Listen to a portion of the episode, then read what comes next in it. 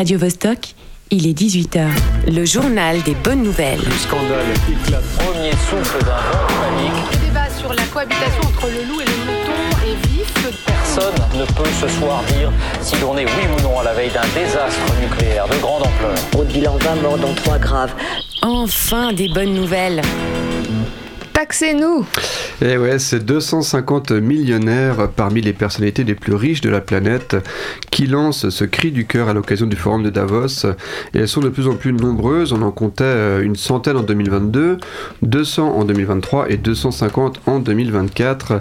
Ces personnalités fortunées viennent de 17 pays à travers le monde et le reconnaissent elles-mêmes. Payer plus d'impôts ne modifiera pas fondamentalement notre niveau de vie, ne privera pas nos enfants et ne nuira pas à la croissance économique de nos nations.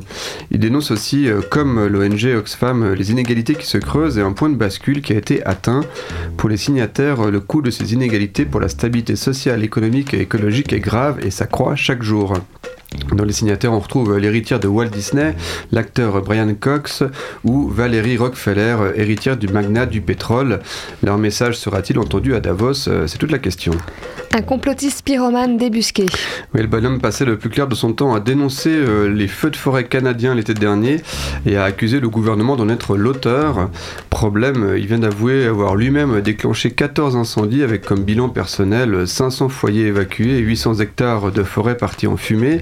Les pompiers canadiens ont rappelé que les incendies de 2023 ont vu 11 millions d'hectares de forêt disparaître, bien souvent euh, sous l'effet de feux volontaires en fait.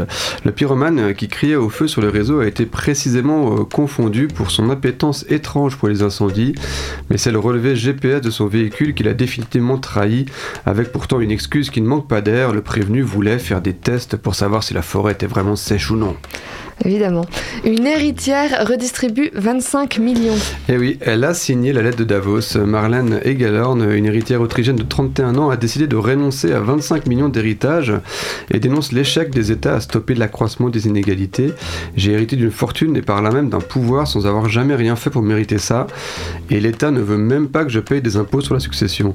Pour Marlène Egelhorn, il s'agit pourtant simplement de rendre son argent à la société. L'ancienne étudiante en littérature allemande doit désormais songer au salariat pour la première fois. Je passe de la catégorie des 1% les plus riches de la société aux 99%, 99 les moins riches. Certains y verraient un déclassement. J'y vois une ascension dans la société démocratique. Je sors de ce ghetto dynastique de riches, dit-elle, jurant qu'elle ne regrettera pas sa décision. Radio Vostok.ch